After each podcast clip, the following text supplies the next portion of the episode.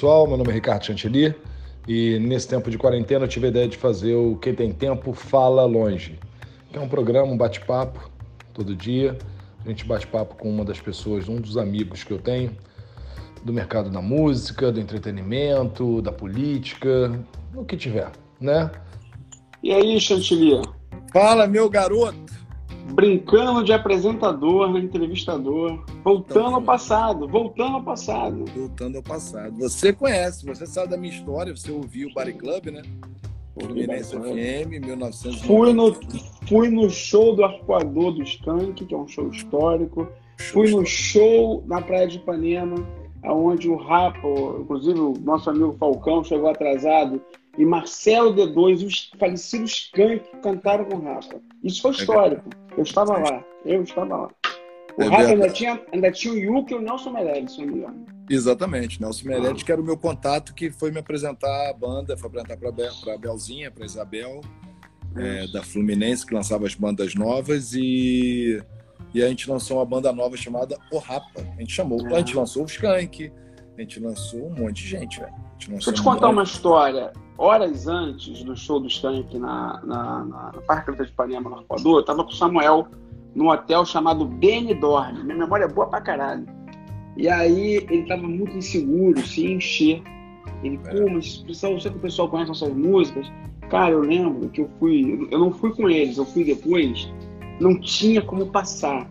Calçadão, a praia. Cara, acho, acho assim, talvez tenha sido um dos shows que mais marcaram a história do Skank. Não sei se te deu esse feedback, mas foi gente na árvore, gente pendurada, foi, foi foda. E é, sem uma briga, sem uma porrada, sem uma nenhuma, briga, sem nada. É. Nenhuma, cara, nenhuma. E só para o pessoal, para a gente colocar aqui, começar o nosso bate-papo, né? Alguns que já estão acompanhando aqui todo dia já sabem por que eu montei esse projeto aqui, porque eu conheço muita gente, sou amigo de muitas pessoas, tem histórias como o Júnior tá falando aí, com um monte de gente legal. Eu falei, cara, tô ficando maluco de ficar em casa, não tem nada para fazer, o show business acabou, só daqui a quatro meses e tal. E eu comecei a fazer esse bate-papo aqui. Domingo a gente teve o Xandão, decidi no domingo. Aí domingo o Xandão, ontem foi o Rogério Flauzino, do Jota, hoje o Júnior, amanhã Eduardo Paz, essa vai ser polêmica. Eduardo, porque o Eduardo é meu amigo de 1990 é Blau, também da Fluminense. Não é porque ele é o prefeito, candidato, isso, não, né? É, Você tem uma amigo, história com ele, né? Eu tenho história com ele. Ah. Amanhã a gente vai contar. E quarta-feira, Armandinho, meu querido, meu artista, né? Armandinho, que está lá no Sul. E quinta, o Marcelo Castelo Branco, um ícone. Foi meu, da... foi meu, foi meu presidente na, na Universal. Presidente, exatamente. Na verdade, na antiga Poligram. Exatamente. Um cara maravilhoso, um cara que ah. eu amo. Sexta, tá na UBC, Paulo... né? Oi? Tá, tá na UBC. Ah. Sexta, Paulo Lima. Sábado, Marcelo Braga, da Mix FM. Acabei Qual de Paulo Lima, da Trip? Oi? Paulo Lima, Paulo da, Lima da presidente da, da gravadora Universal hoje. Ah, tá. Universal Music. Sábado, Marcelo Braga. E domingo, acabei de fechar também, um grande amigo meu de muito tempo, Rick Bonadio. Porra, e aí, semana, é, só peso pesado. E semana que vem mais um monte de gente. Já falei com Tatola. E, gente, tem muita gente aí, vem. Acho que eu vou te imitar, vou fazer uma parada dessa aí pra mim também. Bora, depois cara, me, muito legal. Depois tu me ensina, depois tu me ensina. Vou te ensinar. Você já tá aprendendo, é isso aí, ó. aí é o seguinte, o Júnior, cara, começando então nosso papo aqui, a gente se conhece há uns 20 anos ou mais. A gente se conhece aí, pô, é, mais de 20 anos, né? Desde a época da Fluminense FM, então a gente não era amigo, mas a gente começou a se conhecer mesmo com, com o Afro Reggae. É, há uns 10 anos atrás, sei lá, 12 anos atrás, eu fui no Afro Reggae, visitei todos os lugares, né? Naquela, na, no Alemão, eu e Simon. Vigário, Cantagalo. Vigário, Cantagalo. Eu conheci o prédio de Vigário. E a gente sempre teve um relacionamento muito bom, respeito, amizade, mas de três anos para cá, mais ou menos três, quatro anos para cá, a gente se reaproximou. E o Júnior vai contar por quê. Que o Júnior ele é conhecido como um intermediador de grandes brigas. E aí ele a gente já tinha feito alguns programas, um programa de um ou dois de, de o Rapa, né, um show e um programa de TV teu, né, na, na Conexões show. Urbanas, né? Conexões Urbanas. Conexões Urbanas Show, Conexões Urbanas TV. Exatamente. E aí o Júnior reaparece assim de forma mais marcante. Por que, Júnior? Porque você me ama. Me ama não, por que, que, que, que você quis intermediar? Eu sei, eu, tô, eu estou, eu estou, estou apenas é, camuflando a verdade. Ah deixa, fazer, ah, deixa eu fazer uma colocação muito importante, hum. já me falaram isso ontem e hoje. Hum. Qualquer pergunta que eu fizer e você não se sentir confortável, eu não, eu não sou jornalista e não quero te botar, eu não quero botar ninguém na parede. Mas às vezes eu faço uma pergunta porque eu tenho intimidade com a hum. pessoa e a pessoa fica mais séria. Só fala assim, gente, vamos passar por isso aí porque já, os tempos são pesados e eu não quero botar ninguém na parede, não, pelo amor de Deus, tá? Então, só para você. Então, essa primeira pergunta, essa primeira pergunta eu não vou responder. Então tá bom. Então, beleza, então faço. E aí a gente se encontrou e a gente voltou a se falar. E aí o Júnior me chama para tocar com ele lá a parte musical. E naquele momento ele estava vivendo um momento muito difícil da vida dele, né, Júnior? Que era um momento onde é, crise, tudo isso. E agora, meu irmão, três anos depois, praticamente, eu tô até com a camisa do Afro, do Afro Games aqui, ó, nosso querido, nosso querido projeto juntos. É, três anos depois, você, cara, você é um fênix.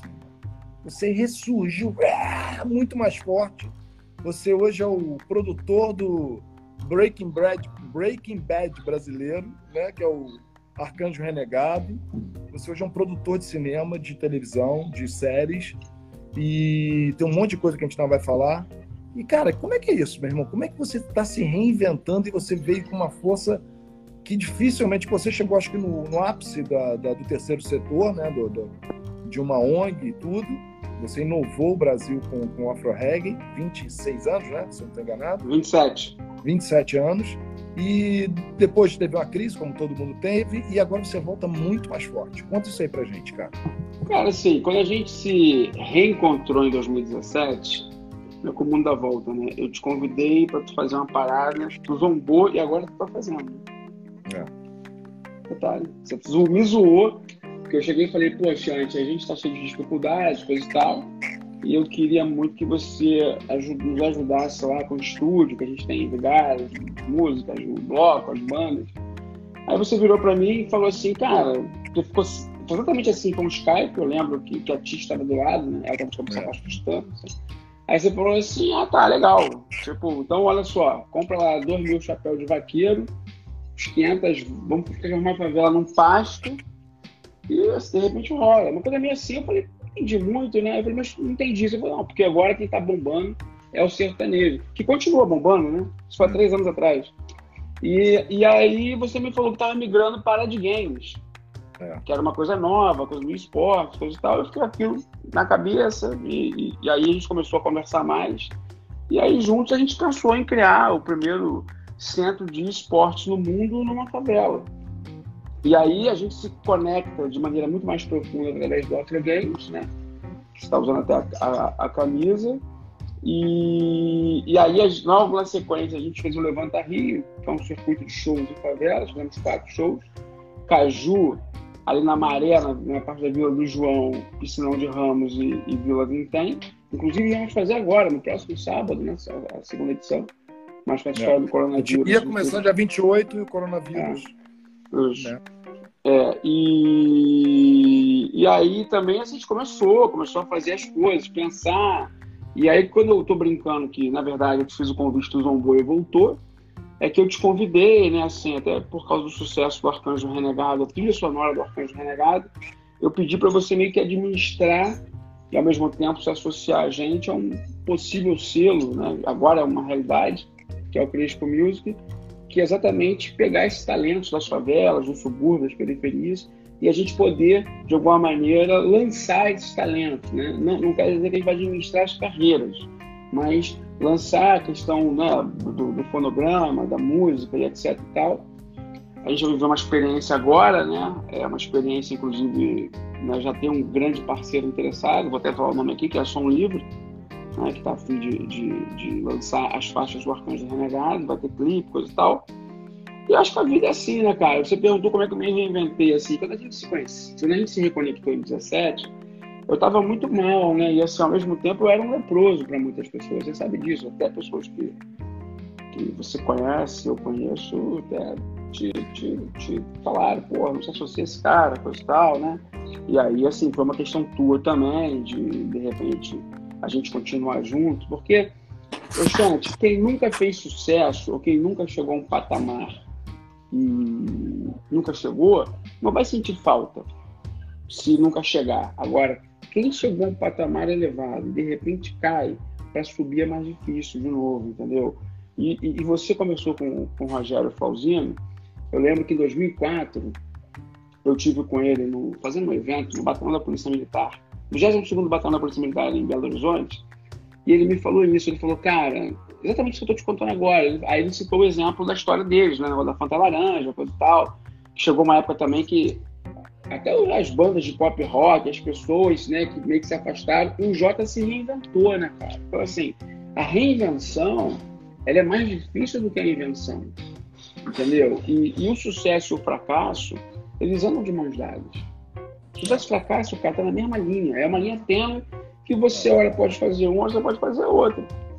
E, naturalmente, eu poderia aqui falar, ah, eu sou focado, eu sou empreendedor, Cara, eu também tive uma questão de uma proteção espiritual muito grande, sabe? Assim, tanto para criar a ONG Afro Reg e a ONG fazendo muito sucesso, como agora também. Né? Então, assim, ano passado a gente lançou a Divisão, que foi a nossa primeira série, né? É, é, dramatúrgica, que foi um mega sucesso no Globoplay. E esse ano que a gente lançou Arcanjo Renegado, explode tudo. É um negócio assim que, que tomou proporções assim. Eu sabia que ia fazer sucesso, mas eu não imaginava que seria. Primeiro lugar da Globoplay, não é isso? O Arcanjo Renegado? Cara, é, de todos os tempos. Arcanjo Renegado explodiu, é talvez uma das séries mais badaladas, mais, fez mais sucesso na TV brasileira, no streaming brasileiro. E aí você tem uma identificação tanto de pessoas de classe alta quanto de pessoas de classe baixa, preto, pobre, branco, favelado, gay, é, gresso, rico, pobre. Então, eu acho que eu, na verdade, estou tendo a possibilidade de contar histórias que eu vivi. Mas assim, é. Chante, a vida, a vida é assim, cara. Você pode. Hoje você está por cima, amanhã por baixo. agora sim, é, quando você está chega a um patamar determinado, você cai e você de repente consegue chegar de novo onde você fez e superar, é muito difícil. É muito difícil, entendeu? E aí eu tive muito foco, determinação, pessoas que me ajudaram muito, você foi uma delas, o William, a Kátia, o João Paulo, o Armênio Fraga, é... muita gente foi legal comigo, entendeu? Como é que tu teve e essa ideia, confesso... de fazer filme? Lá, porque, quando, porque agora as pessoas entendem porque estão vendo o filme. Mas quando você me falou isso há três anos atrás, quatro anos atrás, sei lá, você me falou isso, é, 2017, você me falou isso, eu falei, caramba, que doido. Mas como é que veio esse estalo de você ir para montar o, o Afro Reggae Audiovisual? Em 2008, eu comecei a fazer o Conexões Urbanas, que era uma série de TV para Multishow que eu apresentava pessoas. Né? E pessoas, projetos, é, histórias, situações. Na, na, sequência, eu criei um outro programa chamado Papo de Polícia, que era um reality eu vivia sete dias com policial. Eu não aparecia tanto, mas era produtor ou diretor. É, depois a gente criou um outro projeto que foi o Paixão Bandido, foi para o GNP, que era a história de mulheres que se apaixonaram por bandidos. Depois criamos a segunda temporada, homens que se apaixonavam por mulheres que eram envolvidas com crime. Comecei a criar projetos assim, do, tudo, tudo, tudo doc. Tudo doc, né? Era tudo doc. E aí, né? e aí tudo doc. E aí, cara, chegou um determinado momento que uma pessoa, que era o cara que era o diretor do, do Multishow, que era o Guilherme Zatar, ele chegou para mim e falou: que transformar isso em dramaturgia. Eu não tinha o menor interesse, cara. Não tinha o menor interesse, entendeu? Eu tava feliz fazendo doc, fazendo os meus programas, minhas séries, coisa e tal. Ele insistiu bastante, aí um dia eu procurei algumas pessoas e criei um business plan e bati na porta de algumas figuras, entre os quais o Armínio Fraga, o Fábio Barbosa, o Marcel Portela, Paulo Ferraz, o Thierry Perrone, a Patrícia Ellen. E eles investiram uma grana que eu precisava para pegar o braço audiovisual da ONG, a ProReg, e transformar numa empresa, uma produtora. Então, é, eu te confesso, assim, eu sempre fui um cara que tive uma criatividade elevada, né? Então, assim, sempre criei muitas coisas, seja de projetos sociais, culturais, etc. Tal. E coloquei é, na prática, né? Assim, porra, vamos pegar uma história incrível. Aí, no caso, eu tinha feito um episódio com Conexões Urbanas, que era chamado Dossier Raymond. E aí, que é o cara, é o delegado que acabou com o sequestro nos anos 90. Tá ali, eu falei, essa história pode render mais. Pensei em fazer um livro, mas, moral, aí veio a ideia da produtora. E aí lançamos a série, que é uma série que, graças a Deus, né, ela performou muito bem, teve uma super repercussão. E curiosamente, né, assim, sem, sem falsa modéstia, o Globoplay estava há um tempo sem ter um milhão de assinantes e justamente quando Conseguiu. lançou a divisão, é, assim, acho que teve um conjunto de fatores e a gente ajudou a chegar nesse um milhão, entendeu? Sabe? Se não me engano, o número hoje é um milhão e novecentos, dois milhões de assinantes. E vem cá, cara, é, tem um projeto teu que eu, que eu conhecia de nome e tal, mas aí depois a gente vai falar sobre a reunião, mas que chama Segunda Chance, né? Que é dar, dar emprego para ex-presidiário, não é isso? Para ex-detento, né? Como é que é isso? Como é que funciona? Cara, é uma agência que é dirigida por egressos do sistema penal, né? Então, por ex, é, ex-criminosos, né? ex-presidiários, que dá oportunidade para justamente pessoas que saem do cárcere para que possam, de fato, serem ressocializadas, que possam voltar para a sociedade. Porque uma das únicas possibilidades e chances que tem, na verdade, infelizmente, que lhe é oferecida por um egresso, é, é o próprio crime, voltar para o crime. Então, é fundamental criar possibilidades que o cara possa ter uma outra opção que não seja voltar para a criminalidade. Então, é isso, eu acho que só vai mudar o país, só vai, de alguma forma, mudar essa sociedade você dando oportunidade para as pessoas, independente de serem agressas, independente de qualquer coisa. A questão toda. Cara, eu vou te falar uma coisa que eu acho. Até o, antes da gente começar aqui, o Luciano Huck me ligou. Eu tinha acabado de me ligar, mas eu vou entrar aqui. E eu, ele me perguntou a questão do coronavírus. Eu falei, cara, para mim tem, um, tem uma parada também espiritual, sabe? As pessoas se reconectarem, as pessoas se repensarem. Porque é, quando que o mundo viveu isso? Só na época da guerra é. Né? Tudo bem, eu acho até a guerra pior do que o coronavírus, porque a guerra, a gente até falou disso ontem, né? explode a tua casa, tem aquelas confusões todas. Mas quando que a gente pensou que ia viver isso? Né? Um mês atrás, né? a gente estava aqui planejando show, que ia fazer nas favelas, né? Planejando aí captar recursos para o Afro Games. Então, assim, é, eu, eu, eu, eu, eu tenho uma divindade hindu chamado é, Shiva, que eu gosto muito. E, ele primeiro destrói e depois transforma. E eu curto muito isso, sabe? Assim, tipo, de você destruir e transformar. E a segunda chance é pegar alguém que está destruído, dilacerado, e transformar esse cara num, num ser ativo.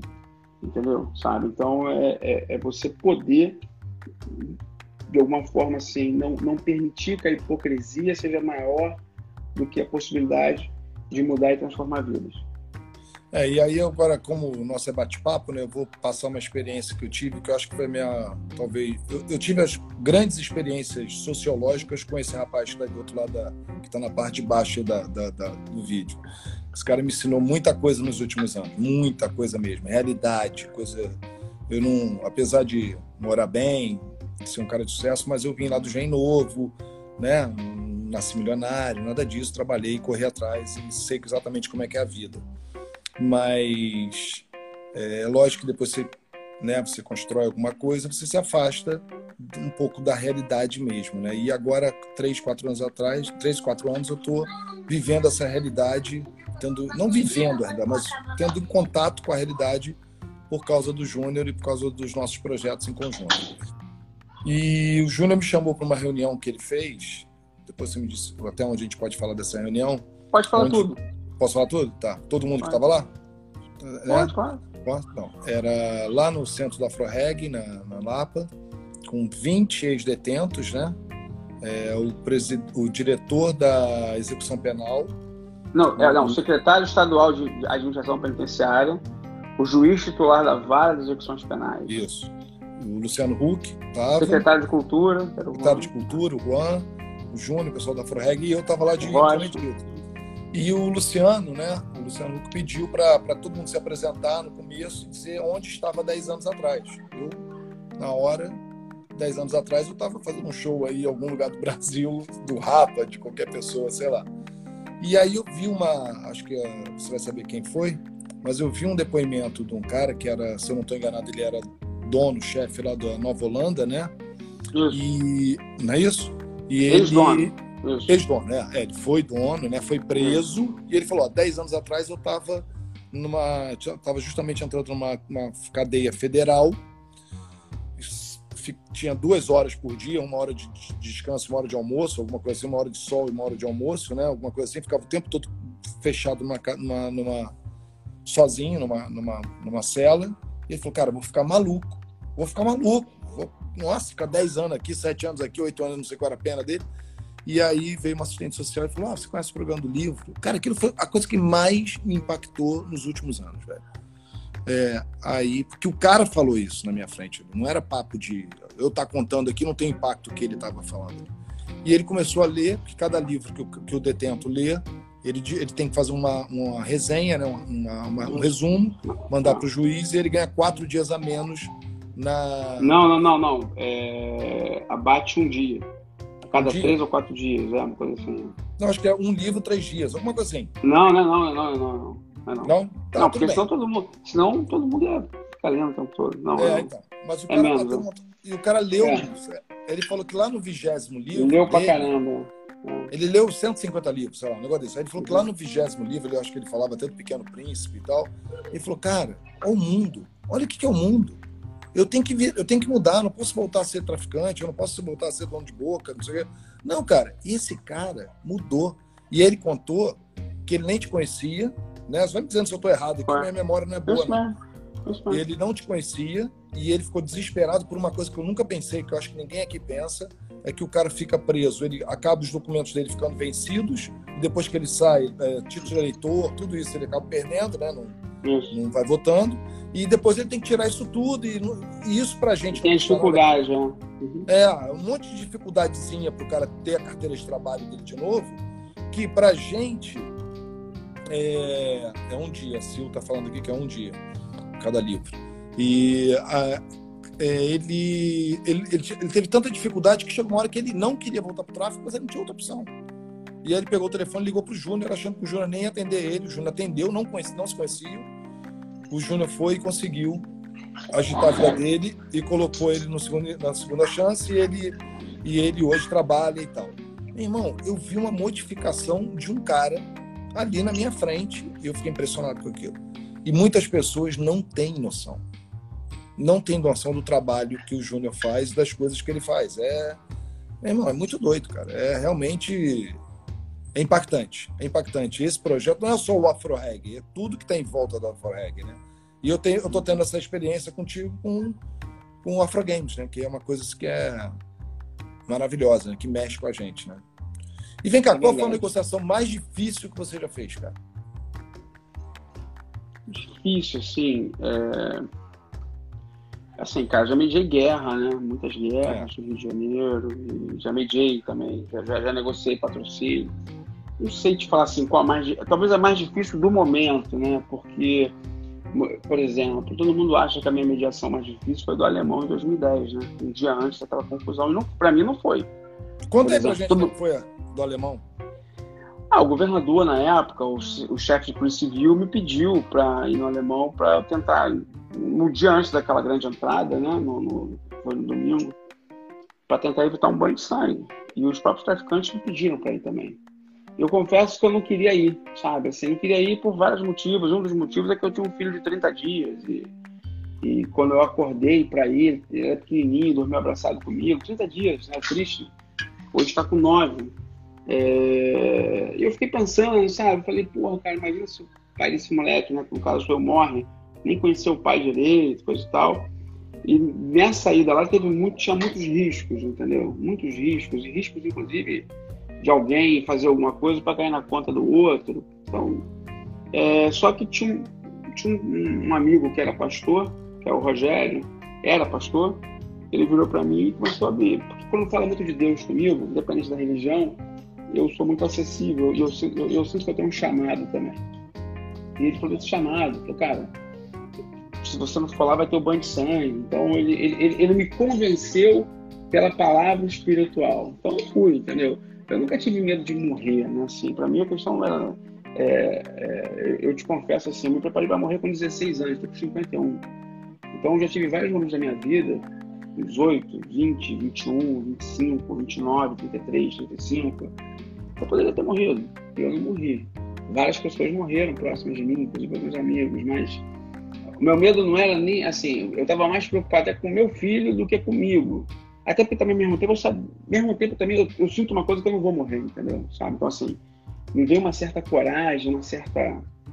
Tem um negócio que mexe muito comigo, sabe? Então eu acabo. Aquilo que ninguém quer fazer, eu faço, né? Então, assim, é, é que nem agora. Eu estou fazendo agora, estou criando séries. E pegar, por exemplo, né, no próprio Arcanjo Renegado, um dos destaques da série é o Casanova, que é o cara é egresso, né? Tem vários egressos, tem vários policiais do BOP, entendeu? Tem políticos reais. Então, assim, eu acho que talvez um, dos grandes, mas das grandes virtudes que eu tenho é que eu crio né, uma ponte numa via de mão dupla que eu integro pessoas, classes sociais diferentes, pensamentos diferentes, entendeu? Sabe? E eu sou uma pessoa muito cheia de controvérsias. Tem gente que acha que eu sou de esquerda, acha que eu sou de direita. É. Tem gente que diz que eu sou isso, que eu sou. Ah, o cara é amigo de polícia, não, o cara é amigo de bandido, o cara.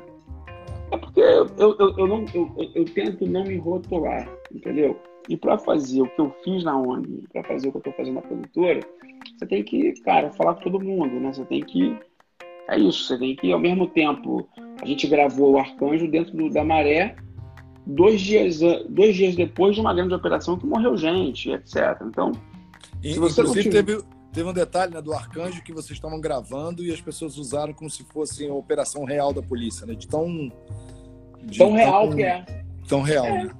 É, porque quando você tem, por exemplo, né, dos, dos, dos vamos botar assim, dos, dos 16 policiais que aparecem do BOP no Arcanjo, 14 são do BOP da vida real, quando você tem 40 atores fazendo traficante, 40 foram traficantes da vida real, como é que não é verdade? Então, é. assim, como é que você não precisa nem coreografar? Claro, tem uma marcação de câmera, de luz, mas, cara, é, e também tem um cara incrível chamado Heitor Dália, que é o que foi o diretor, que é meu irmão, meu parceiro, um cara que entendeu muito o que, que eu queria, trouxe também muito do conhecimento, dos valores dele, etc e tal. E aí foi a dupla perfeita, né, cara? Porque a gente. Porque assim, Chante, é... você sabe que eu tentei fazer sucesso com a música, né? Inclusive, não. Assim, dentro de uma ótica social, assim, social que eu digo, de uma rede social, vindo da favela, a gente fez um puta sucesso. Mas dentro da ótica comercial a gente não fez. Então, é, é, e foi um aprendizado para mim ter tentado fazer sucesso com música, porque, cara, é, é, são dois mercados da música, do audiovisual, são dois mercados extremamente capitalistas, mas ao mesmo tempo é o seguinte, cara, quem vai pautar a parte do sucesso é o público. Se o público gostar, meu irmão, entendeu? Se o público gostar, fudeu. Entendeu? É. E aí, muitas vezes, assim, ah, não, tudo bem. Na época da, da música tinha um jabá, tinha isso aqui, mas, cara, mas se o público se identificar. Tinha, não, continua tendo. Continua tendo. Não, sim, mas naquela época acho que era mais escrachado, é. né? Assim, tipo, acho que hoje é menos escrachado. Mas naquela época era muito escrachado. Os caras não tinham pudor nenhum. Hoje, eu, não sei. Eu não tô mais na música, não. Uhum. Mas é, é, Então, para mim, foi, foi, foi, um grande aprendizado. Sacou? E, e que nem agora, por exemplo, eu tô nesse momento junto com o Magalhães escrever na terceira e quarta temporada da divisão, o argumento, né? É, a primeira temporada da divisão já foi, já já está no Globoplay. A segunda temporada vai entrar, acho que entre julho e setembro. E a terceira e quarta a gente vai rodar ainda. Mas eu estou escrevendo. Então, assim, como também. Oi, filho. Não quero não, obrigado. Ó, vou te também... indicar um nome, vou te indicar o um nome de uma amiga minha, a Natália Rodrigues, que é uma ótima atriz para você para participar do próximo próxima divisão. Maravilha. Me é, tá... a gente a gente a gente é, assim, na verdade, a gente faz os testes, todo mundo assim, né? uma coisa que, que o modelo que a gente criou é que todo mundo é testado, né? Inclusive os não atores, né? E às uhum. vezes você pega um cara que nunca foi ator e que para aquele papel ele é incrível, ele é incrível, ele é maravilhoso. Deixa eu fazer um negócio aqui. Eu fazer um negócio Tem um monte de gente mandando aqui, Júnior. Não sei se você está vendo. Um tanto de gente falando aqui, pô, você mudou minha vida, você é, o afro reggae, o afro Deixa eu trancar a porta aqui, senão a gente não consegue. Peraí, Também estamos. Pronto, tranquei a porta, porque senão a gente não vai conseguir. Ah, legal, porque eu feliz aí. É, muita gente falando aqui, pô, super agradecido e tal. E vem cá, meu irmão, mudando um pouco, assunto do momento, infelizmente, né? Por isso que, ou felizmente, porque ontem eu estava até conversando com o Marcelo Azevedo, sabe? Que é empresário da Preta, ontem à noite a gente ficou batendo papo. E, e ele falou uma coisa muito legal. Ele falou, cara, o game zerou, o game resetou. Então o cara antes era tinha oito vidas, tinha isso, tinha não sei o quê, tinha ouro, tinha tesouro, tinha não sei o quê. Agora tá todo mundo igual, velho. A verdade é essa, né? Veio um negócio agora que ninguém sabe. A gente entrou nesse turbilhão, não sabe como é que a gente vai sair. Né? Do coronavírus? É, o corona, né, cara? Um negócio que tá todo mundo em casa, nunca aconteceu isso no mundo, né?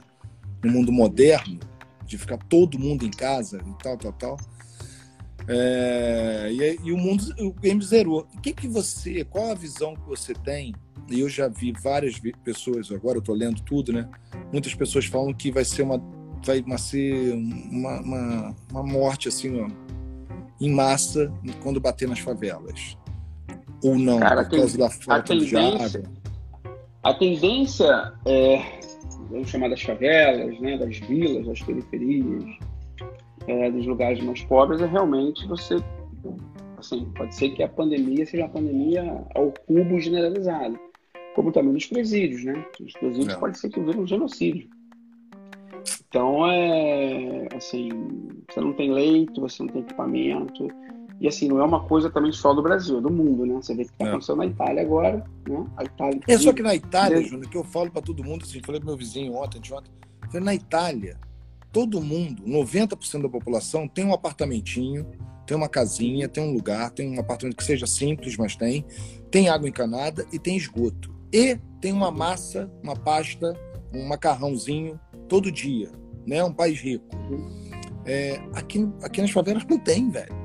É um, no, no espaço de uma casa moram 10 famílias, né? A gente sabe, você sabe mais do que eu, mas agora eu vivendo ali, vendo, é muita gente espremida e falta de água, né? Porque infelizmente. Falta de tudo. Falta de tudo, cara. Porra. É, assim, o que, curiosamente, o que não falta nas favelas é fé, é esperança, é, é, é companheirismo, né? Um ajuda o outro, né? É verdade, então, assim, isso é verdade mesmo. É, um ajuda o outro. Então, assim, tá tendo várias mobilizações aí nesse momento, né? Inclusive, a ligação do Luciano Huck para mim hoje foi dizendo que ele estava conseguindo é, algumas parcerias para várias favelas e que estava priorizando o tempo dele para fazer isso, coisa e tal. Eu tenho visto assim várias pessoas, várias ONGs fazendo um trabalho incrível para tentar conseguir alimentos, tentar conseguir sabão, sabonete, álcool, né? É. E tentar fazer o que dá. Agora, e também ao mesmo tempo você vê, né, por exemplo, eu, eu te confesso que eu não gosto de me envolver em política, né? já me envolvi no passado, fiz uma campanha só e e moral. Então, é... mas te confesso que o governador do Rio tem me surpreendido positivamente. Né? Assim, acho que ele. ele não pode fazer política é falar a verdade, né, gente? Se o cara tá certo ou tá errado, a gente tem que falar a verdade. Então, mas ele. Bacana.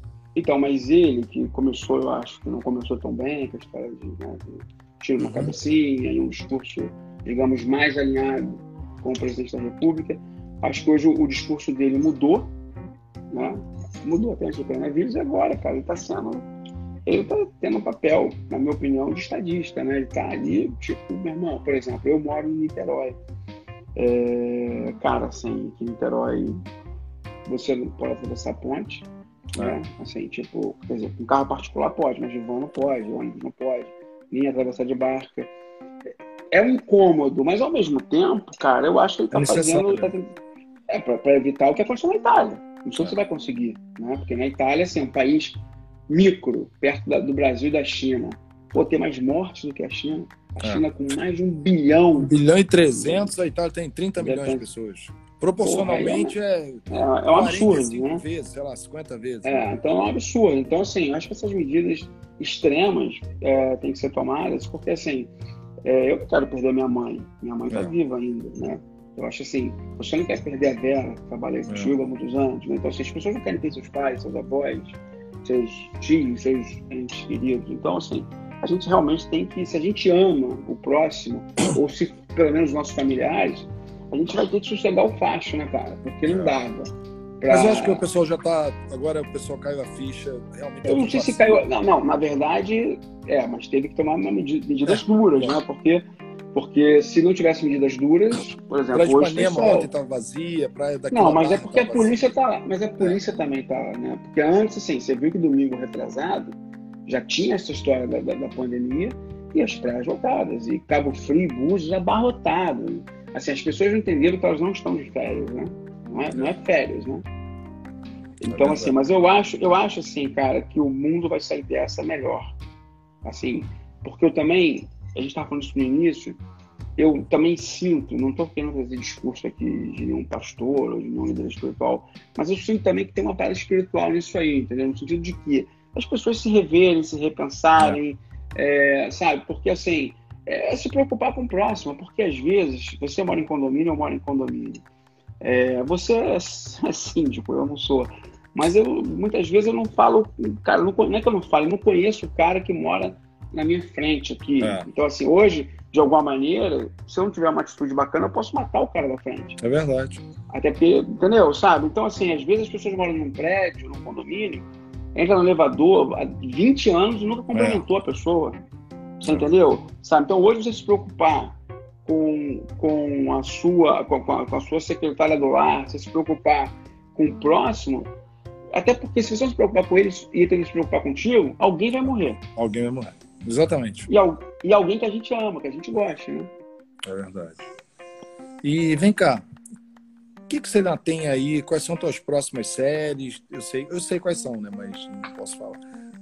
Tem uma que eu, eu, já, eu já sou fã, já. Você já avisou, né? O Betinho. Cara, o que, que tu vai fazer, cara? Como é que é isso? Cara, o Betinho. Betinho. Betinho, assim, na verdade, é, é meu. Foi, é meu. Foi não, é meu ídolo, né, um dos meus ídolos. Tive, tive a, a prazer em ter convivido minimamente com ele em algumas, algumas situações. Minha primeira viagem internacional em 96 foi, foi, fui a convite do Em que de alguma maneira queria um jovem do Ibase, eu não era do Ibase, que era onde dele. E aí eles me escolheram né, por ser do Afro-Reg. O Afro-Reg na época só tinha três anos de existência. É, assim, eu, assim, o que aconteceu foi que eu recebi um desafio, é, até antes de lançar a divisão, um, um, o presidente da Paris Filmes, que é o Márcio Tracaroli, fosse uma história de superação de alguém, e alguém que deu a volta por cima, e que não tivesse violência. Eu comecei a tentar criar algumas coisas, e de repente eu falei, pô, cara, o que é um brasileiro foda que ninguém fez ainda? E aí me veio o Betinho na cabeça, mas ao mesmo tempo eu falei, pô, alguém já comprou os direitos e tal. Liguei pro Daniel Souza, que é filho do Betinho, que é co-produtor da série também. E aí o Daniel falou, não, não tem nenhuma proposta não. E aí eu fiz um, uma proposta mínima para poder ter os direitos, né? E direitos de poder, de poder desenvolver, né? Eles uhum. têm os direitos deles, né? como herdeiros, coisa e tal. E aí pensamos num filme, é, cara, e o cinema do brasileiro já está mal das pernas há muitos anos. E aí o que aconteceu foi que quando mudou a gestão do Globoplay, é, entrou o novo CEO, que é o Eric Bretas, que é um cara que foi, durante muitos anos, ele foi editor do, do, do RJTV, do Bom Dia Rio e do Jornal Nacional. Eu falei com ele, eu falei, quando eu falei a história do Betinho, eu falei, na hora, eu quero, eu quero.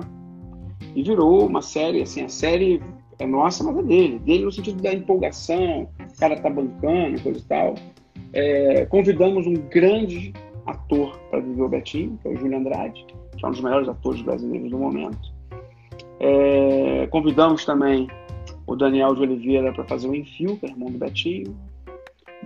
Tem, tem, outros atores muito famosos, muito interessantes. Assim, eu, eu, particularmente, nos projetos que a gente faz, eu não curto muito ter atores famosos, não uma divisão, assim, atores muito famosos, não tem na divisão e não tem no Arcanjo Renegado.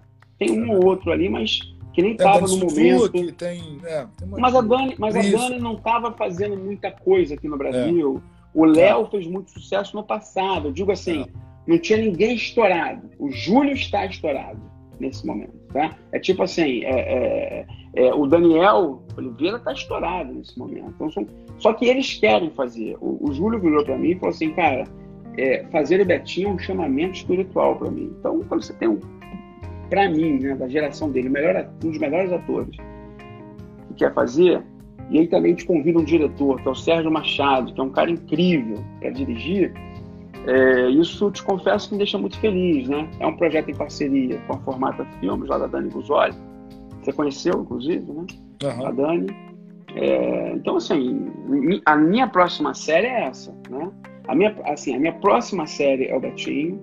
Depois do Betinho, a gente vai estar fazendo a segunda temporada do Arcanjo Renegado, que ia começar a pré-temporada hoje, mas com o coronavírus a gente vai ter que adiar.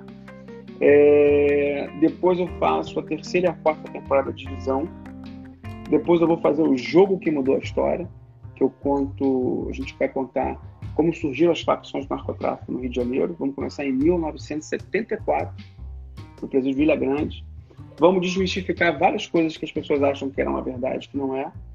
É uma série que vai ter no mínimo cinco temporadas, o jogo, né? Então, vou, cara, a gente vai contar coisas que as pessoas já ouviram falar, que sabem, outras que elas nem imaginam. E a minha outra série, depois dessa, é a Verônica, que é a história de uma advogada negra, também baseada em fatos reais. Então, assim, só que quando acaba uma, começa a outra temporada. Né? Então, assim, a gente acaba, por exemplo, o Arcanjo Renegado da segunda temporada, entre a terceira e a quarta temporada de divisão. Aí, aí começa o jogo, que é uma série inédita, depois o Verônica, que é inédito. Aí depois eu volto para o Arcanjo Renegado, terceira temporada. Então, assim, é um você, negócio... Para eu falar contigo, vou ter que mandar o WhatsApp três dias antes. Não, você... Você, daqui a três você, você me convidou, acho que ontem, pra ver esse bagulho aí. Mas, na moral, eu parei aqui. Eu, tô, tô, eu tava aqui escrevendo aqui, ó. Tava aqui escrevendo, o, lendo o argumento aqui da divisão, que meu parceiro Magalhães está na casa dele fazendo e eu tô fazendo aqui também. Um abraço, Magalhães, então, assim, gente finíssima. Mano, então, o Magalhães é o policial que acabou com o sequestro no Rio, junto com o Luiz Matos e com o doutor Marcos Remão.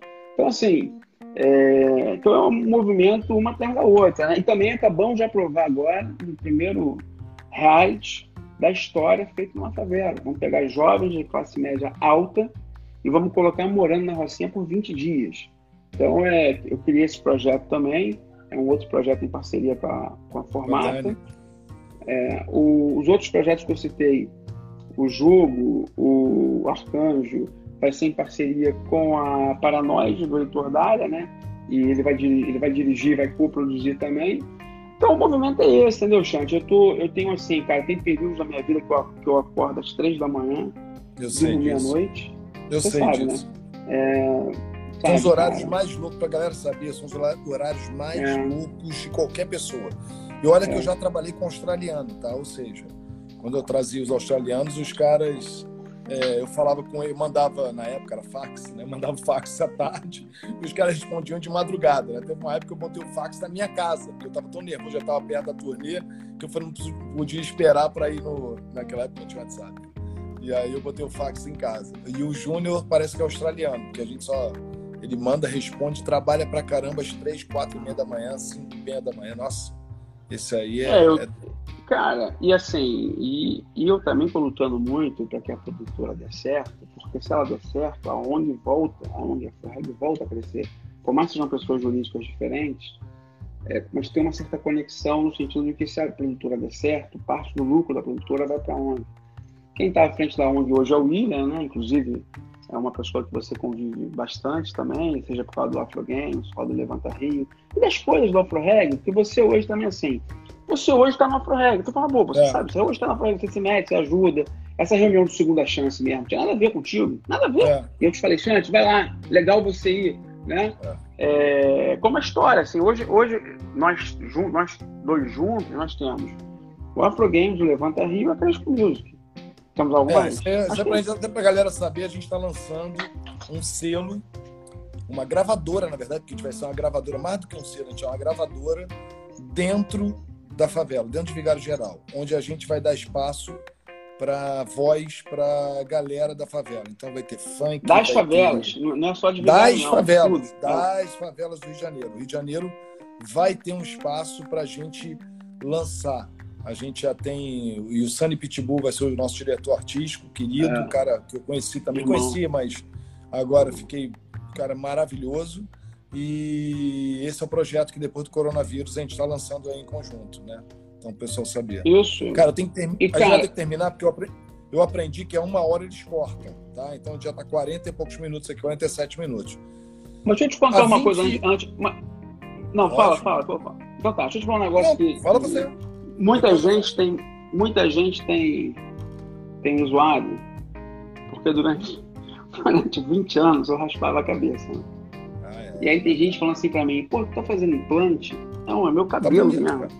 Tá Deixa eu te contar, sabe o que, aconteceu, cara? Olha curioso, assim, uma coisa aqui. É, nessas minhas. Eu sou uma pessoa que busco muito a conexão espiritual, né? Assim, e a espiritualidade, para mim, ela se manifesta de uma forma muito eclética, etc. Tal. E, e aí, cara, é o seguinte: eu tenho muito orgulho, sabe, durante vinte e poucos anos, ter sido mediador de conflitos no Rio de Janeiro, ter tirado pessoas do tráfico, ter talvez liderado o projeto social um dos mais importantes do Brasil. E hoje eu não faço mais isso, né? E as pessoas às vezes não, não entendem muito isso. Então, assim, eu quis também, visualmente, é, encerrar um ciclo de um cara que eu amo, sou eu, sou eu, né? Mas aquele, aquele guerreiro, aquele cara. Porque assim, eu me meti em muitas guerras, muita confusão, já arrisquei minha vida várias vezes. Hoje, assim, eu não faço mais isso, né? E, e também tô com 51 anos, né? Assim, tipo, chega uma hora também, eu tenho seis filhos, tô com 51 anos. E, cara, então assim, eu quis encerrar esse ciclo, sabe? Assim, é, eu, eu, primeiro assim, cara, eu até vou pegar aqui, até recebi hoje aqui um presente, tá, tá, tá com papel bom ainda, mas é aqui, ó, é do Arcanjo Renegado, a minha foto, né? Aqui, ó, do Arcanjo Renegado, eu com visual careca do guerreiro ainda, né? E assim, eu tenho muito orgulho de, de tudo que eu fiz, entendeu? Sabe? Tenho muito orgulho. Mas é um ciclo que eu não vou fazer mais. Tá entendendo? Sabe? Assim, tipo, por exemplo, não quero mais fazer é, meu papel hoje, inclusive, na ONG é esse, é criar o Afro Games contigo, mas eu, eu, eu, eu pessoalmente não toco. A gente tem esse acordo, eu não quero tocar. Eu não quero tocar o Levanta Rio. Eu crio, mas eu não quero tocar. É, o, próprio, o Creston Music eu também não quero. Assim, sabe? A minha parada hoje, cara, é porque na época da ONG eu criava muitos projetos e eu tocava todos. Eu cheguei a tocar 77 projetos. Caraca. Eu trabalhava mais do que eu trabalhava, trabalho agora. Só que agora eu trabalho focado numa coisa só. Que é o quê? É criar as séries e produzir. Dá muito trabalho? Dá muito trabalho. Mas, cara, mas eu tô focado. Antes, Chante, era muitas frentes. Eu, eu escrevia música, eu ia compor com os caras, eu montava, eu criava um estúdio, eu viajava em turnê, eu fazia projeto com polícia, eu fazia projeto em presídio. Cara, assim, era uma, é, é, era uma outra parada. E eu não quero mais fazer, eu quero, sabe assim, ficar focado nessa história aí que eu tô. Não, e tem muita série, né, cara? Tem muita coisa é. também, né? Pô, pelo amor de Deus, tem muita coisa aí pela frente. Mas fala aí antes que você. Não, então, eu vou falar aqui. 26, 27 anos de, de afro-reggae. Você começa o afro-reggae por causa da, da chacina de Vigário Geral? Não, não, todo mundo acha isso. Não foi. Não é? Não, comecei porque eu fiz uma festa de. Eu estava fazendo festa de funk. O funk ficou proibido no Rio de Janeiro por causa do arrastão em Sabe. 1992. E aí, em 1993, eu criei um jornal. Em janeiro de 93, eu criei um jornal, junto com outras pessoas, chamado Afro Reg Notícias. A chacina foi em, em, em agosto de 93. Ou seja, eu já tinha um jornal há oito meses, com o nome de Afro-Reg. Sim, o nome é Afro-Reg, mas o Afro-Reg ONG... O jornal também. Sim, mas a Não, ONG... Afro-Reg ONG já era o jornal. Entendi. Era o jornal. Era. Ó, a gente, a gente criou a ONG é, em julho de 93. A chacina foi em final de agosto. Ó, mas só que assim... Se cair aqui de ligar sozinho, eu, te, eu ligo de tudo de novo, tá? Porque dá uma hora tá. no máximo, já, tô, tá. já tá quase. Mas tudo bem. Vamos terminar antes de uma hora. Não, é. Não, estou dizendo. Mas então, mas 27 anos depois, teve, você presenciou ali, não presenciou, óbvio, mas você viu em loco ali os corpos todos ali na pracinha de Vigário e tal, tudo que aquilo que aconteceu, aquele derramamento de sangue. 27 anos depois, Rio de Janeiro piorou, né? Só piorou nesse tempo? Cara, Rio de Janeiro piorou muito, melhorou é, assim, depende muito, né? Então, assim, você hoje. Naquela época era muito diferente. Naquela época, por exemplo, as favelas só tinham um telefone público, um orelhão, para poder se comunicar, até para poder denunciar, para poder se articular. Hoje você tem telefone, celular, você tem WhatsApp. É, eu, eu, eu te digo o seguinte, cara, é, é assim, eu naquela época eu tinha um olhar parcial eu só via um lado. Hoje eu tenho um olhar imparcial. Então, assim, é, o que eu posso dizer é que hoje o morador de favela está mais empoderado. entendeu? Está mais empoderado, ele está mais consciente.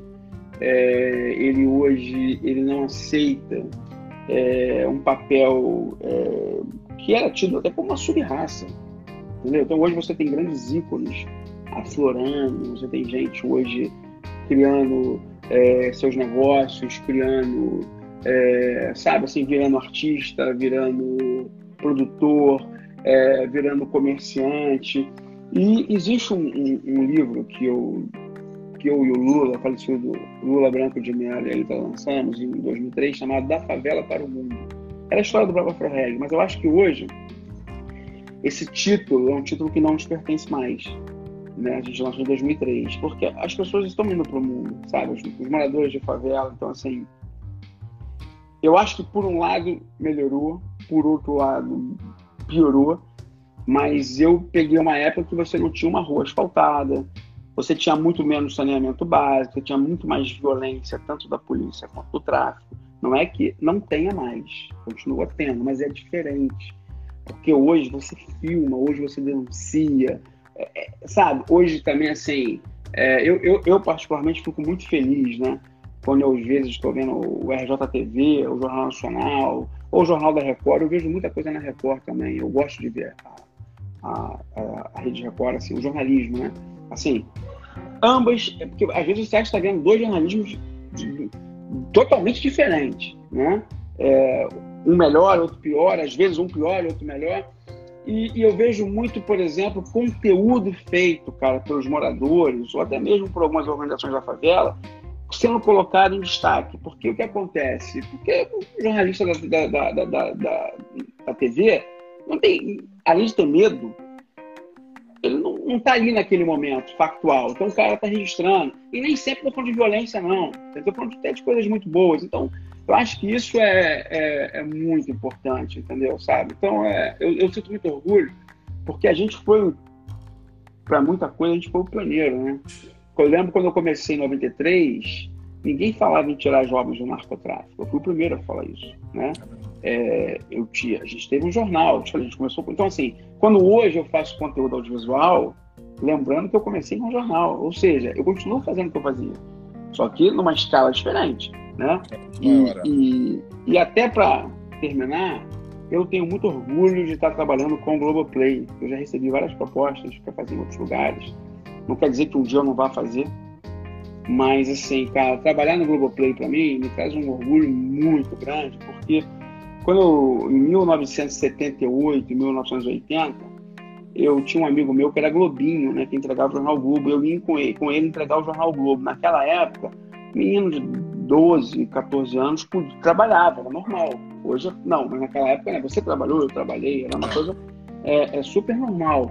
E então, assim, eu entregava o Jornal Globo com ele. Então, porra, do, você ter sido direto ou diretamente Globinho e hoje você está na plataforma principal do grupo e você está fazendo séries que estão explodindo, isso me traz um orgulho, né? É, é, eu lembro uma vez quando um menino do Afro Reggae faleceu, é, o, o, Diego, que tocava violino, ele faleceu de, de câncer. Cara, eu lembro que o Zé Roberto Marinho telefonou para mim, porra, cara, o teu dono da Globo te ligando para falar assim, olha, antes do menino morrer, né? O que você, o que ele precisar, a gente vai pagar.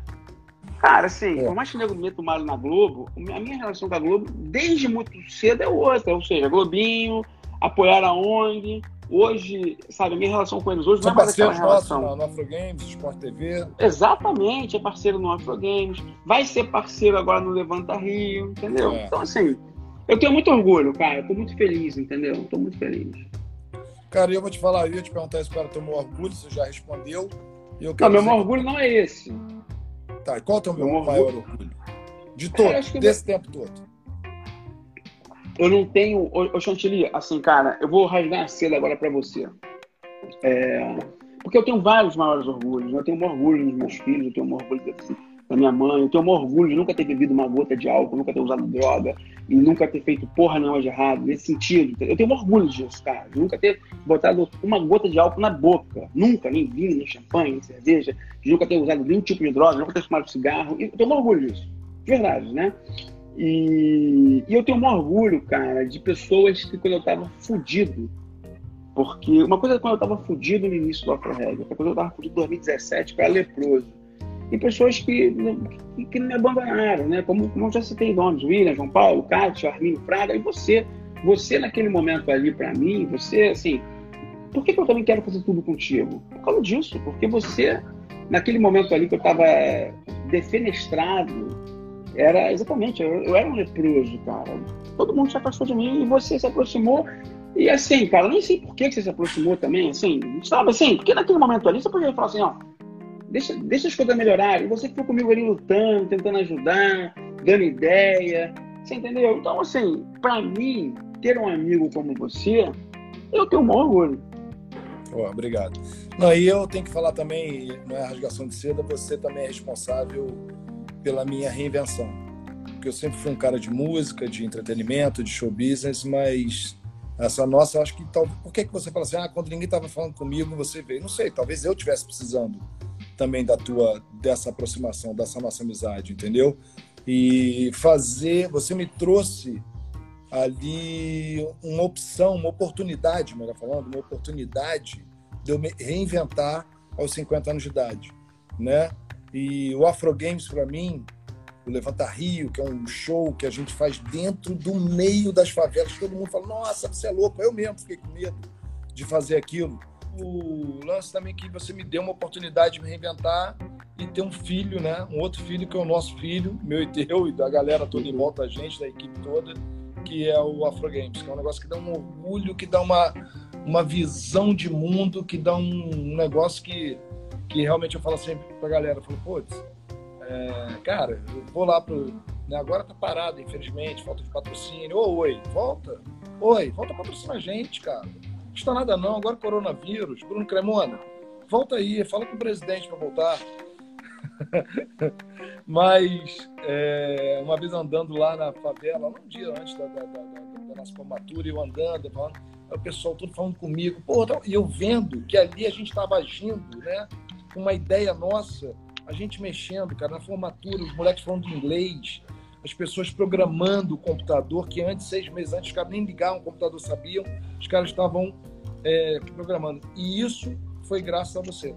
Então, essa nossa. Eu acho que o orgulho é recíproco, é mútuo, porque a gente se reinventou, a gente junto, nós juntos montamos um negócio muito maior, né? Aquele famoso um mais um dá três, né? Não dá dois.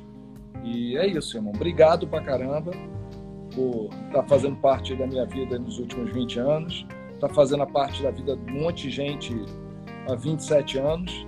E é isso, e vamos embora.